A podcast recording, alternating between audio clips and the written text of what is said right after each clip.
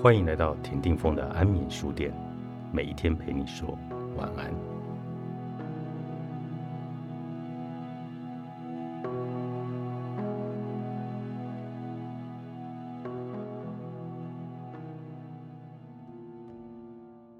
十一条人脉经营的无压力组织原则：一、敞开心胸。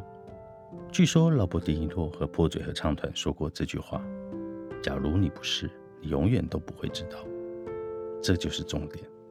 偶然的相遇或交流，无论多么的短暂，都是有趣、具启发性、值得连接的时刻。说得更实际些，我们大家都有种需要想出下一步的时候，厘清优先顺序，搞懂工作、城市、健康、学校等等。光一个资讯来源是不够的。所以，对人保持心胸开阔有其必要。有时得到的回报就是搞懂自己真的不想替那间公司效力，或是不想搬家到另一个城市。但这一切都唯有在你敞开心胸去认识别人，开口询问，而后才会知道。二，微不足道的小事也足以构成认识的理由。要怎么开始建立新的连结关系呢？我非常推荐像是喝咖啡这种简短之约。就算你不知道这场会面有可能的价值，甚至不知道当天要谈的主题是什么，这些全都无所谓。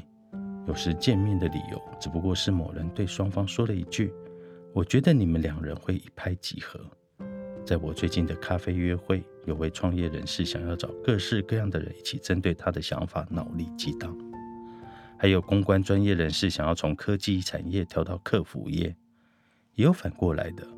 在被报章媒体发出解雇通知前，一位前新闻记者及早一步准备。所以，这种会面通常都会带来乐趣横生的交谈，两边的人都激发出不同的点子，展开美好的连接关系。你只是不知道这样的随意又可能没有主题的见面会导向何方。三，乐于助人，基于善有善报、恶有恶报的理论，而且事实上，我们一生都需要仰赖其他的人。你的预设值应该是：即使我不知道该怎么做，但我还是要助人。我们的工作和社交世界变得小到无法把门关上。当有人主动联系，就算是对你说：“我需要一份新工作，但我不知道我想要什么。”你都可以提议跟对方聊聊。不是每一个想法或介绍都值得投入大量时间，但就算你没办法帮到什么忙，或是没什么意愿，也请礼貌以对。抱歉。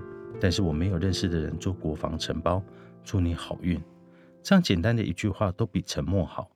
有人请我帮忙时，我不想要他们两手空空离开。即便是社群软体上面我不认识的人请我帮忙，他们在 Twitter 上得到验证讯息有点烦人，而且这种事我不能做。我也会针对那一个主题寄给他们 Twitter 资源的连接，并且祝他们好运。简单来说，别求什么回报。而是透过举手之劳把爱传出去。四打一场耐力赛，当然建立有益的连接关系本身就是一场漫长的竞赛，因为这是一段累积的过程。一场耐力赛势必需要耐心。起初的介绍或会面可能不会有结果，有人跑来问我的结果也是一样。我们会先熟悉一下彼此，然后再开始脑力激荡。我很少会只因为一个人初步的请求就明确知道适合的人选。比方说要找某个招募经理，大多时候你的朋友或联络人也不会有直接的连接。找临时性的职位比较能引起脑力激荡，例如找谁担任工作坊主持人、会议的主讲人或座谈会的成员、某个议题的政策或专家。很多时候脑中的确会浮现一些名字，也就是可能会有该方面资讯的人。这就是人脉的呈现方式。你提一个点，他们再接着提出，接着在会面之后，更多人联系。在我看来，我担任各方桥梁的工作，就是尽我所能提出各种来龙去脉和想法，尽可能找出知道更多或可能会带来答案的相关人选。越内向越成功。凯伦·维克尔著，商周出版。